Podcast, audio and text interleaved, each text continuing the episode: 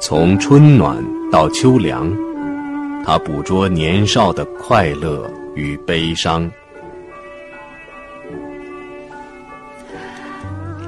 今天给大家带来的是一个天才女作家的传奇人生。她是谁呢？她是一个真正的贵族，出生在一个显赫的大家庭里。她年少成名，二十多岁啊就写出了人生代表作，红遍大上海。他和汉奸结婚又离婚，一辈子沦陷在这段感情当中不能自拔。他移居美国，嫁给一个大他三十岁的美国剧作家，而他晚景凄凉，生活潦倒，最后一个人孤独的死在公寓里。他说：“生命是一袭华美的袍，爬满了虱子。”一语成谶，是的，这个人就是张爱玲。翻看张爱玲的家谱，我们会惊讶的发现，她的生命和我们所熟知的历史紧紧相连。她的外曾祖父是大名鼎鼎的李鸿章，中姓四大名臣之一。祖父张佩纶，清末同光清流派中间人物，官至侍讲，属左副都御史。无论是正史还是野史。他们呢，都是人们口中的角儿，宦海沉浮，大起大落，在经过文人的渲染，命运被蒙上了传奇的色彩。但是不可否认的是，这两位角儿都是古老中国走向没落的见证人，他们目睹了乱世的到来。而我们的主人公张爱玲，出生在一九二一年，一个同样是天下大乱的年代。我们知道啊，五四运动后的中国经历了声势浩大的新文化运动，古老的文化和传统的生活方式被彻底颠覆了。而这一切呢，并没有给重门深掩、木帘低垂的张公馆造成多大的惊慌。俗话说了，“百足之虫，死而不僵”嘛。张家依然维持着往昔的生活格局。张爱玲就是在这样忧郁阔绰的生活当中度过了她的幼年生活。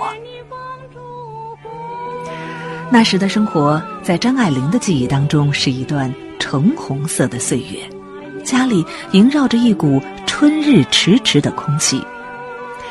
她体味着舒适、悠闲而慵懒的温暖华丽，对一些看起来微不足道的细节保持着鲜明生动的印象。比方说啊，松子糖装在金耳的小花瓷瓶里，旁边有黄红的蟠桃式瓷缸，里面是痱子粉。下午的阳光照到磨白了的旧梳妆台上。不过，年少的生活并非只是橙红的快乐，他的一团高兴当中，也蒙着一层挥之不去的阴影。父亲是一个典型的遗少，虽然有着旧式文化教养，会吟诗作赋，并且呢，对张爱玲从小就显露的写作才能颇为欣赏，但是啊，他同样也有一切遗少的恶习：挥霍祖产、坐吃山空、吸鸦片、养姨太、逛堂子。平日里呢，偶尔兴致好，他也会对女儿表现出一丝宠爱。可惜呀。更多的时候，留给张爱玲的都是父亲那封建家长式的专断、粗暴和虐待。至于张爱玲的母亲，那是一个西洋化的美人儿。当年呢，被迫和张家少爷结婚，生下一对儿女之后，就远赴国外留学去了。张爱玲两岁的时候，母亲从国外回来，并且呢，带回了一种新的生活方式。在母亲的熏陶下，张爱玲开始学做一名西式淑女。她跟着母亲学画图、学钢琴、学英语，将家中的一切都看作是美的顶巅。不过，这样的日子并没有持续多久，父母因为生活的琐碎，还有思想观念的截然相反，协议离婚了。她和弟弟都跟着父亲生活。而母亲则搬到了新式公寓。在母亲新家的映衬下，张爱玲渐渐的在父亲的家里看到了怪异和颓废的色彩。有太阳的地方，使人瞌睡；阴暗的地方，有古木的清凉。那里的一切，他都看不起，和幼年时感受到的懒洋洋的生活不同。他现在感觉到的是秋天的萧条肃杀，而继母的出现，则让无穷的怨愤有了一次大爆发。敏感的性情里，文学的种子悄悄发芽。对父亲不满，被继母侮辱，或许这些事并没有张爱玲所描述的那么严重，但是啊，对于心性敏感又善于捕捉细节的她来说，继母的尖刻以及父亲不问青红皂白的毒打，却让她在一瞬间对这个家产生了深深的失望。后来他患了严重的痢疾，被父亲关在阁楼里，差点死去。于是他不顾一切的逃了出来。他逃到了母亲的家中，短暂的兴奋之后，他又被一种新的不安俘虏了。这就好比黛玉进贾府，需要步步留心，处处在意。他的内省倾向和过度敏感，让他没有办法融入这个新家。孤独与寂寞将他的自尊心琢磨的是愈加的敏感纤细。他的出现增加了母亲的负担。他在窘境里学做淑女，三天两天讨要零花钱，他感受到了母亲的不耐烦。母亲希望她是一个够得上淑女标准的女儿，煮饭。用肥皂粉洗衣，练习行路的姿势，看人眼色。而在应对这一切的时候，张爱玲却有着惊人的愚笨。他希望得到母亲的赞许，但是母亲的苛责让他丧失了自信心。他只是一再的意识到自己的无能。至此啊。幼年时辽远而神秘的母亲形象，因为朝夕相处，一点点的掉彩褪色。无论在哪个家，张爱玲的内心都摆不脱沉沉的孤独和寂寞。除开生活的磕磕碰碰，张爱玲幼年的教育倒是早早的就开始了。从小啊，她就喜欢看旧小说，读小报。加上在学校所习得的英文、西方文学、历史和艺术等方面的知识，他的文字功底十分的深厚。中学在圣玛利亚女校念书的时候，他的学习成绩就非常的优异，作文更是让师生刮目相看。当然，让他闻名全校的还有他的迟钝和健忘。但是啊，在呆滞懵懂的神色背后。张爱玲对自己要走的道路格外的坚定，那就是获取深造的机会，最终为自己赢得社会地位和名声。一九三九年九月，一本综合性杂志《西风》登出了一则征稿启事，张爱玲发表了人生第一篇文章《天才梦》。在这篇少作里，她写道。我是一个古怪的女孩，从小被目为天才，除了发展我的天才外，别无生存的目标。随后，他顺利的通过伦敦大学的招生考试，准备出国留学。可惜，太平洋战争爆发了，张爱玲只好改入香港大学。赴港读书，在战火纷飞的年代里。用心张看，在香港大学读书期间，张爱玲拼了命的学习。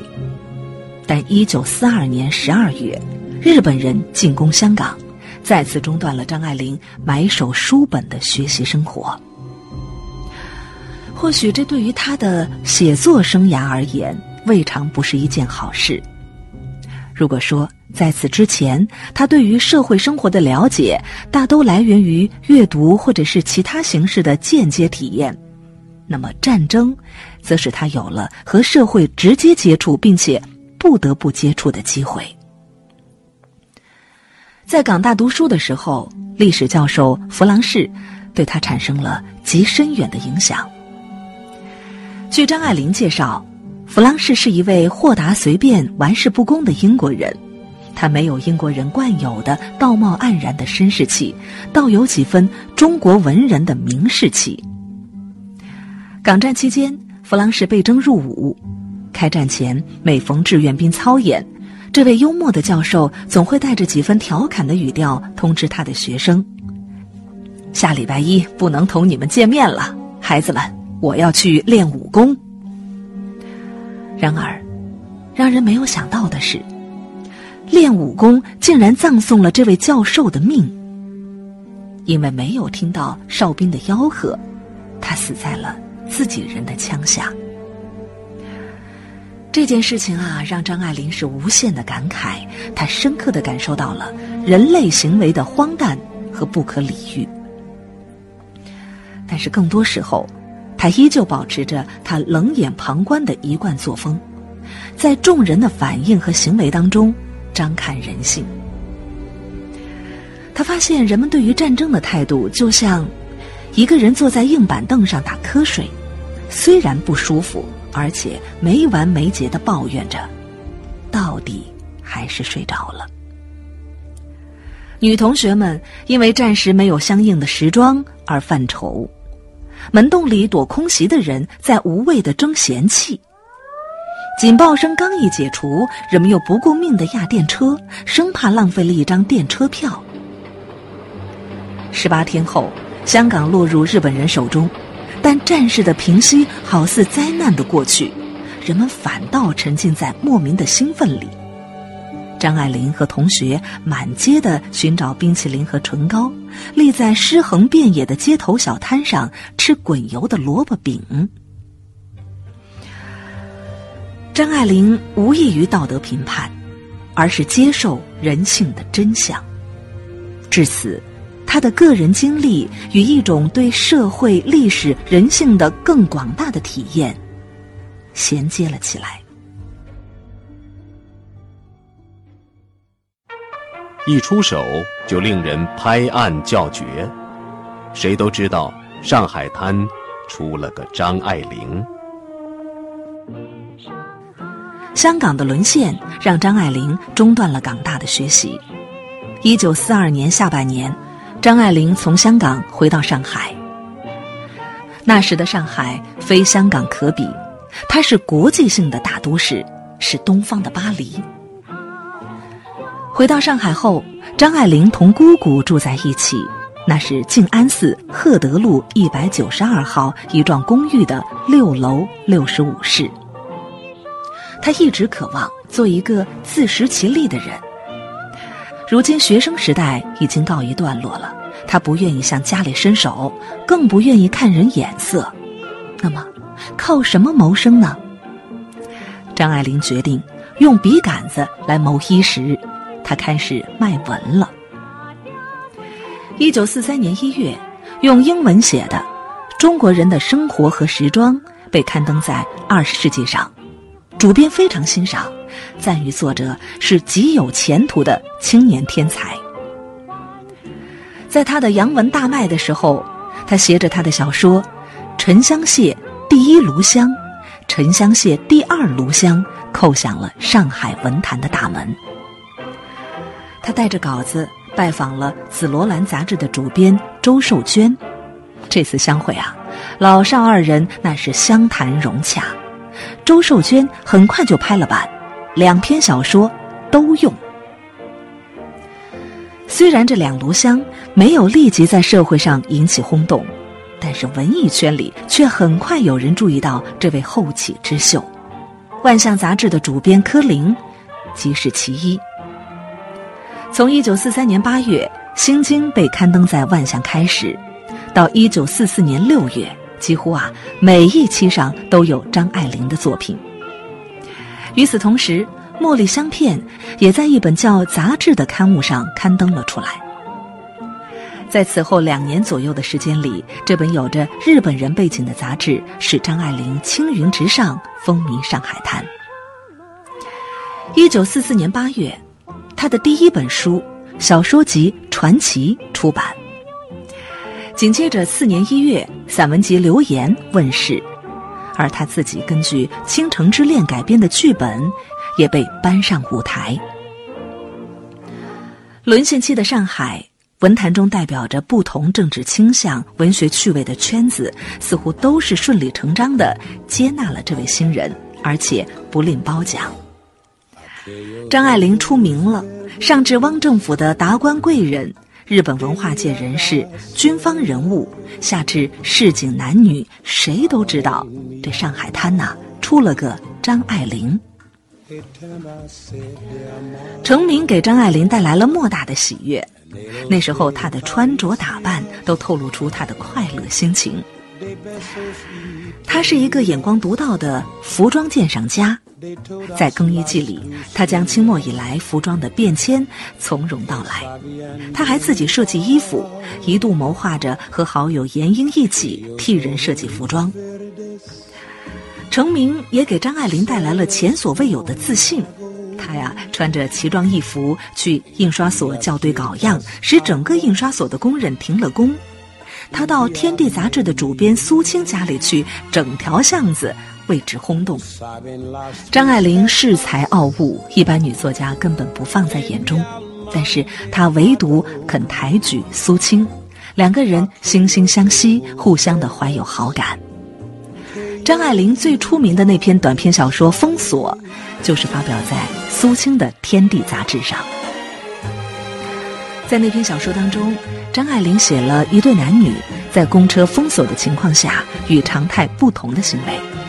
他们在公车上恋爱，下车以后就自然而然的分手了。这篇小说写得令人拍案叫绝，让人过目不忘。在这较好的人群当中，就有那么一个人把这篇小说读了又读，还是不过瘾，然后跑到苏青的办公室里，央求苏青给个地址，他一定要去见见写这篇小说的作者张爱玲。这个有些狂热的张迷就是胡兰成。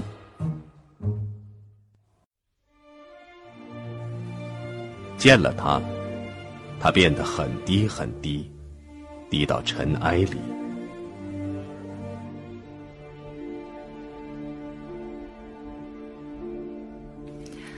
一九四零年，胡兰成担任汪伪政府的宣传部政务次长，兼任《中华日报》的总主笔。到了一九四三年，胡兰成读到张爱玲的小说《封锁》时，他已经转任经济委员会特派委员。胡兰成年少爱读书，文采斐然。书法造诣极深。成名后的张爱玲不喜欢见客，也不轻易接受别人的邀请。他对人的喜与不喜，并不是从道德判断的，只是看对方有没有情趣、聪明不聪明。即使是答应了见客，他也有着他的一套待客规则，从不允许客人早到或者是迟到。第一次，胡兰成不请自来。吃了闭门羹。后来两个人的第一次见面，是张爱玲盛装打扮了去胡兰成的寓所。张爱玲的文章从容老道，胡兰成猜想她一定是一个深通世故、应对自如的人。但是现在，胡兰成见到的张爱玲却是没见过世面、怯生生怕见人的样子。这想象和实际啊相去太远，让胡兰成是大为吃惊。好在这次见面，两个人都相谈甚欢。临走的时候，胡兰成送张爱玲到弄堂口，两个人并肩走着。胡兰成忽然说：“你的身材这样高，这怎么可以呀？”似有诙谐玩笑之意。当时张爱玲几乎要起反感了，但是到底也没有怎样。文与人的反差让胡兰成萌生了更大的好奇心，第二天就急速的去叩响了张爱玲的家门。这一次，张爱玲在家中迎客，满堂陈设俱显华贵之气，这又大大的出乎胡兰成的意料。回到家中，胡兰成给张爱玲写了第一封信，信中称张爱玲谦逊。世人都说张爱玲冷漠孤傲，只有胡兰成说她谦逊，这让张爱玲很高兴，因为她自认为自己有一种。对现实、对人生的虔诚。于是张爱玲回信说：“因为懂得，所以慈悲。”此后每隔一天，胡兰成都要登门去看他。渐渐的，张爱玲对胡兰成也生出了爱慕之心。有一次，胡兰成提起登在天地上的一张照片。第二天，张爱玲便取出照片相赠，并且在反面题词：“见了他，他变得很低很低，低到尘埃里，但他心里是欢喜的，从尘埃里开出花来。”这句话，我想对于很多的张迷来说，应该是非常熟悉的吧。热恋当中的张爱玲是欢悦的。她需要的不是一位导师，而是一个能够欣赏她、懂得她的知音，一个疼惜呵护她的男人。她不仅孤芳自赏，也希望别人欣赏她，欣赏她的全部。同时呢，那个人也必须是她可以欣赏和仰慕的。胡兰成见多识广，体躺不群，正是合适的人选。他们在一起总是谈议论文。从早到晚有说不完的话。在同胡兰成热恋的这段时间当中，张爱玲的写作既高质又高产。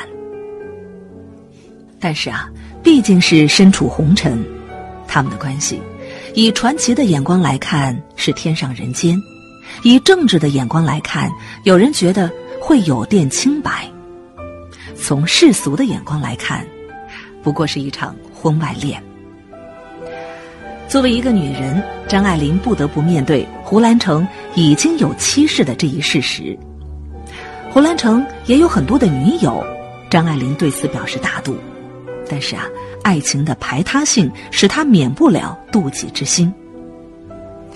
后来，准三角当中的另一角不堪忍受了，胡兰成的妻子提出了离婚，张爱玲和胡兰成也顺理成章的从恋爱走向了婚姻。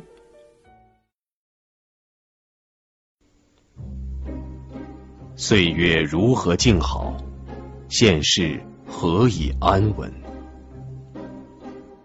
一九四四年，张爱玲和胡兰成在相恋大半年之后结婚了。胡兰成担心日后时局变动，张爱玲会因此受连累，没有举行仪式，只写婚书为定。胡兰成、张爱玲前定终身，结为夫妇，愿使岁月静好，现世安稳。从此啊，张爱玲就完全的陷入在爱情当中，不理窗外事。时局变动，胡兰成很忧虑，他清楚这意味着什么。日本人大势已去，等待着汪伪政权的也只是树倒猢狲散。张爱玲安慰他说：“那时你变了姓名，可叫张骞，又或叫张昭，天涯地角有我在牵你，招你。”一九四四年的十一月，热衷政治的胡兰成接受日本朋友池田笃纪的邀请，到湖北接受大楚报。当时胡兰成住在汉阳医院，医院里有一位周姓的见习护士，很快的进入了胡兰成的视线。说笑厮混间，胡兰成心猿意马，同周小姐一起陷入了情网。他仰慕张爱玲的横绝四海。又喜欢周小姐的本色天真，各种美他都能够领略，各种美他都想要拥有。到了年底，他竟然要求周小姐嫁给他了。四年三月，胡兰成回到上海，将他同周小姐之间的事告诉了张爱玲。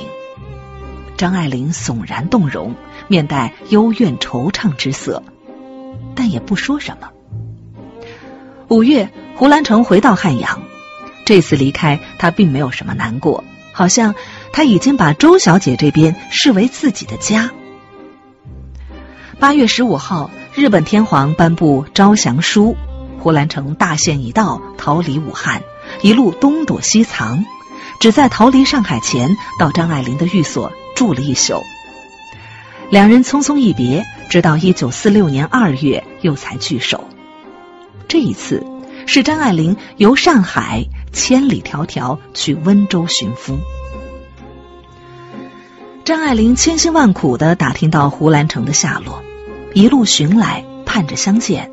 但是啊，她不会想到胡兰成的身边又有了一个女人，范秀美。他怀着惨伤对胡兰成说：“我想过，我倘使不得不离开你，亦不至寻短见，亦不能再爱别人，我将只是猥亵了。”在温州待了二十天，张爱玲在雨中登船，满怀酸楚的离开。几天后，她寄给胡兰成一封信，信中写道：“那天船将开时，你回岸上去了。”我一人雨中撑伞在船舷边，对着滔滔黄浪，力涕泣久之。想到逃亡生活拮据，他又给胡兰成寄了钱去，叫他不要忧念。此后八九个月，两人偶有通信，张爱玲照样寄钱接济他。但是他心里早就明了了，没有周小姐，没有范秀美。也会有其他人。一九四七年六月，抓汉奸之风已过，张爱玲知道胡兰成脱离了险境，终于给他写了一封信：“我已经不喜欢你了，你是早已不喜欢我了的。这次的决心，我是经过一年半的长时间考虑的。彼时唯一小疾故，不欲增加你的困难。”你不要来寻我，急或写信来，我亦是不看的了。心中的小吉是小杰的隐语。这封信里呢，还付了三十万元。张爱玲以这种方式与胡兰成决绝，恩怨分明，可以无遗憾、无愧作。爱既消失，唯存义务，义务既尽，无人相欠。这样，他才可以有彻底的解脱。来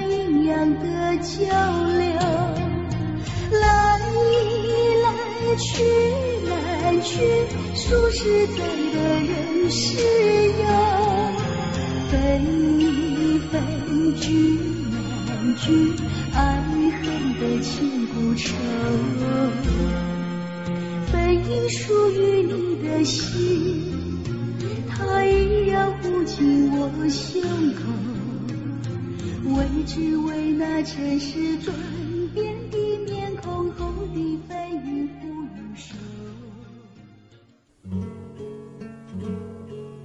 仓促的时代里，何去何从？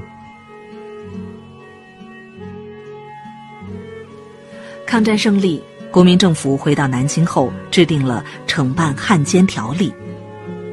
张爱玲在《古今》杂志等背景复杂的刊物上发表作品，以及她与胡兰成的关系，凡此种种都给她蒙上了文化汉奸的阴影。从一九四五年八月到一九四七年四月，将近两年的时间里，他没有发表一行字，张爱玲从文坛上消失了。他努力保持着一种。超然矜持的态度，不想让自己处于一种被动的拼命自卫辩解的地位。于是呢，他把指责他的人晾在一边，不与之论理，把读者假想为中立的第三者，只对他们说话。从众人瞩目的位置上走下来，像普通人一样过日子，他似乎发现了更浓稠的人生味儿。在复出后所写的小说《多少恨》以及《十八春》当中，都流露出了对于平时生活当中苦乐的认同。一九四九年，中华人民共和国宣告成立，一种新的秩序迅速建立起来。对于张爱玲，全国解放却是场灾难，或者说是又一个乱世的开始。时代是仓促的，已经在破坏中，还有更大的破坏要来。一九五零年夏天，上海召开第一次文学艺术界代表大会，张爱玲应邀出席。当时他穿着旗袍白衫坐在后排，与沦陷时期的奇装异服相比，这已经算是归于平淡了。但是啊，与会场上七百多号人清一色的灰色、蓝色的列宁装、中山装相比，他这身旗袍又显得格外的抢眼。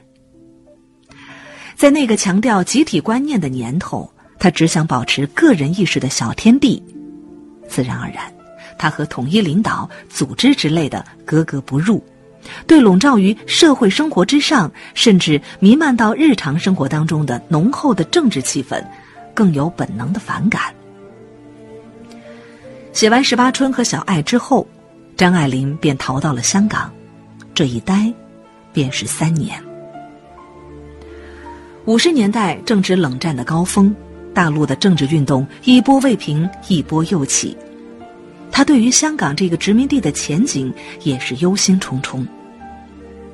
一九五三年，张爱玲有了移民美国的机会，在好朋友麦嘉锡的担保之下，一九五五年的秋天，张爱玲便乘坐克利夫兰总统号轮船离开了香港，前往他无亲无故。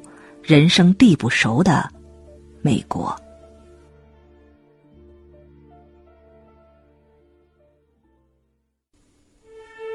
异国他乡，哀乐中年。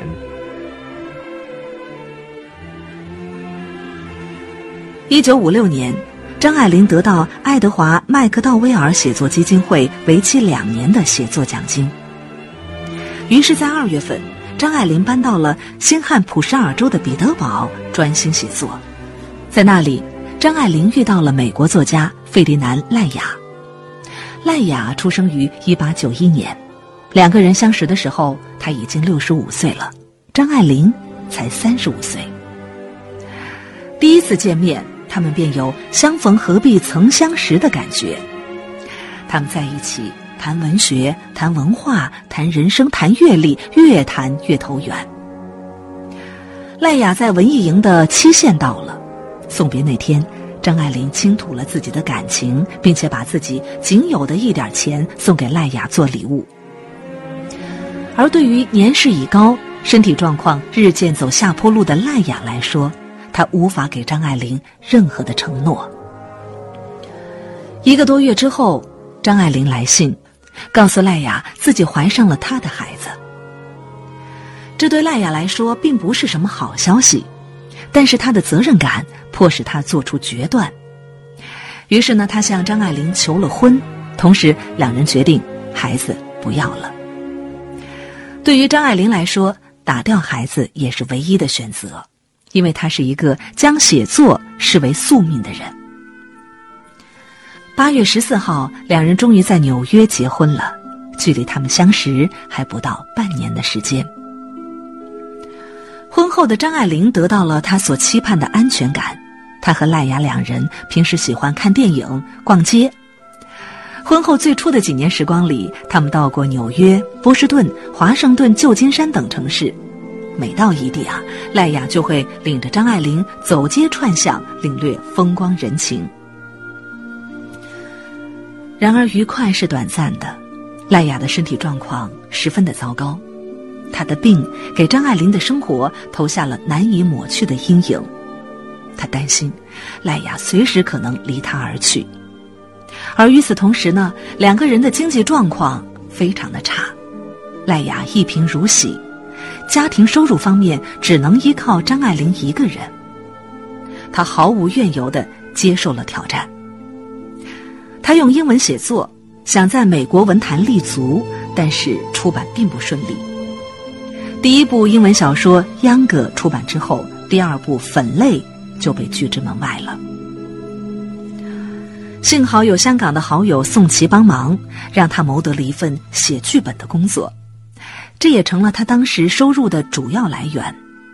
除此之外呢，母亲去世以后，给他留了一点遗产。在走投无路的时候，张爱玲靠变卖母亲的遗物来勉强度日。一九六一年，张爱玲想写一部以张学良为原型的英文小说《少帅》，她把再闯美国文坛的赌注都压在了这本书上。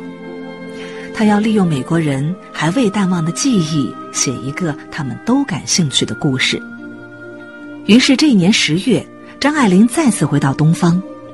第一站当然是台北，她想拜见张学良本人。可惜此番要求并没有被接受，采访计划落空，张爱玲只好在朋友的陪同下去花莲感受风土人情，收集其他的资料。游兴正浓的时候，他却收到了赖雅严重中风的消息，此时不过才离家十几天。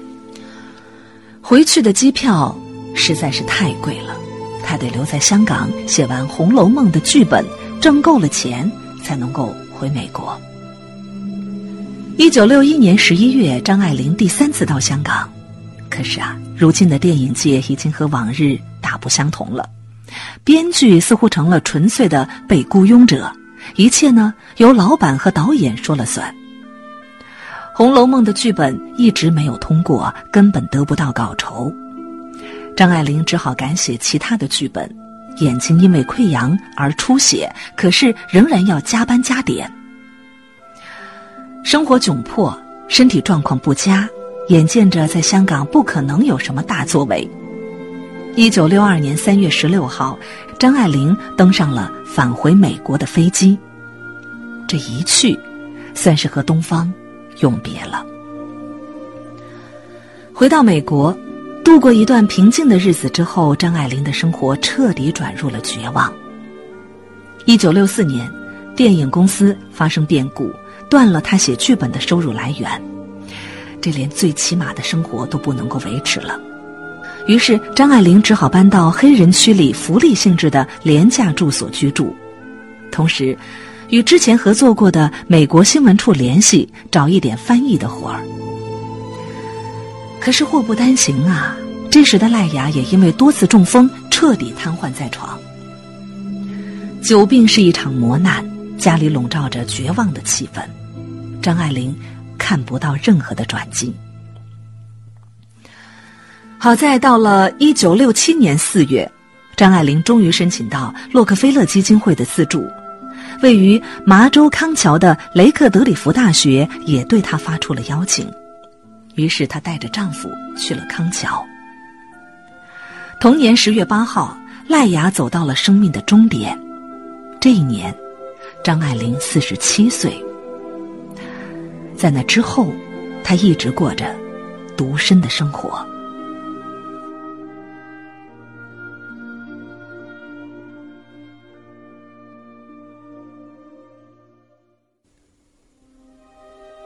只有张爱玲。才可以同时承受最灿烂夺目的喧闹和极度孤寂。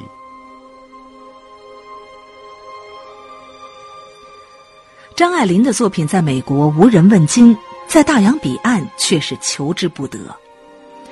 港台掀起了张爱玲热，旧作被重新出版，新作刊登在最显眼的位置。与那边的热闹正相对照。独居异国他乡的张爱玲，却甘于寂寞，过着隐士的生活。在这期间，他翻译了《海上花》，写成了《红楼梦》魇。后期的写作，他已经极少流露个人情绪了，流言里的好奇和喜悦都不见了，再无私语之意。一九七二年，张爱玲迁居洛杉矶，她开始写一部自传体的小说。小团圆。据有人说，这是以他和胡兰成的恩怨故事为原型的。一九七六年四月初稿完成，长达十八万字。年复一年，张爱玲的声望仍然在蒸蒸日上。到了二十世纪八十年代，大陆掀起张爱玲热，她再次成为时代的宠儿。然而，此时的张爱玲几乎和外界断绝了往来，彻底隐身人海。从他偶尔在台港杂志上发表的散文，人们知道他还在写作。可是呢，谁也不知道他过着怎样的生活。孤独的状态已经成了他习惯的生活方式。有人不禁感叹：只有张爱玲才可以同时承受最灿烂夺目的喧闹，及极度的孤寂。从八十年代起，张爱玲的身体明显的走下坡路，她患上了一种奇怪的皮肤病，总也治不好。她固执的认为那是某种狮子的侵扰，于是经常搬家。反反复复的搬家，她遗失了许多的手稿和证件。渐渐的，张爱玲感觉到自己明显衰老了。有一段时间，她认为自己将不久于人世。一九九二年，他写下一份遗嘱，也是在这一年，《张爱玲全集》终于问世了。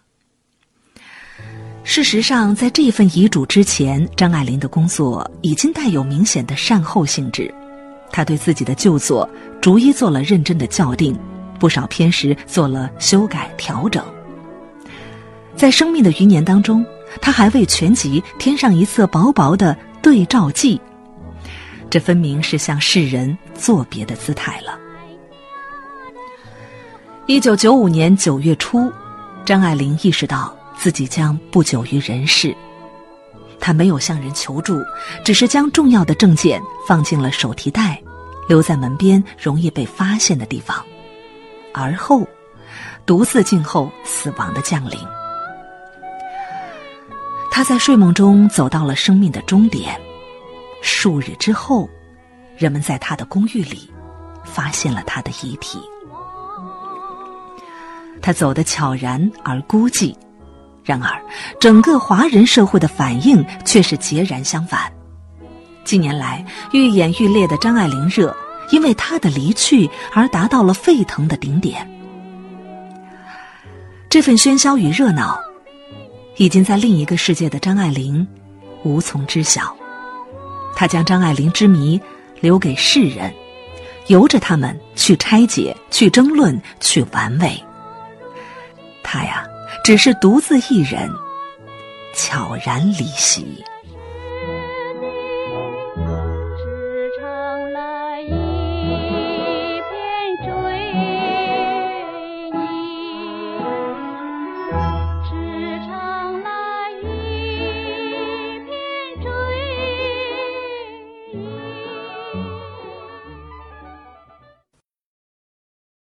本节目由路上读书授权喜马拉雅 FM 独家播出。更多精品课程更新分享，请添加微信 jsy 六六五八八，微信名 ck 四七。